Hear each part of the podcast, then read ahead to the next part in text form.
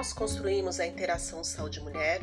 via um ecossistema da saúde da mulher, pretendemos fomentar, engajar, conscientizar e disseminar através da inovação disruptiva, da tecnologia, da comunicação e da inovação para a prevenção e cuidados na saúde da mulher pela atenção primária e quanto às doenças crônicas não transmissíveis como a endometriose em todos os graus, principalmente para os graus profundos, como início a nossas informações para as doenças crônicas não transmissíveis. Na crença que a saúde é uma necessidade, não um luxo, e toda mulher merece atendimento humanizado, informações para seu autogerenciamento, acesso e cuidados de alta qualidade em todas as fases de suas vidas. Essa é a nossa proposta.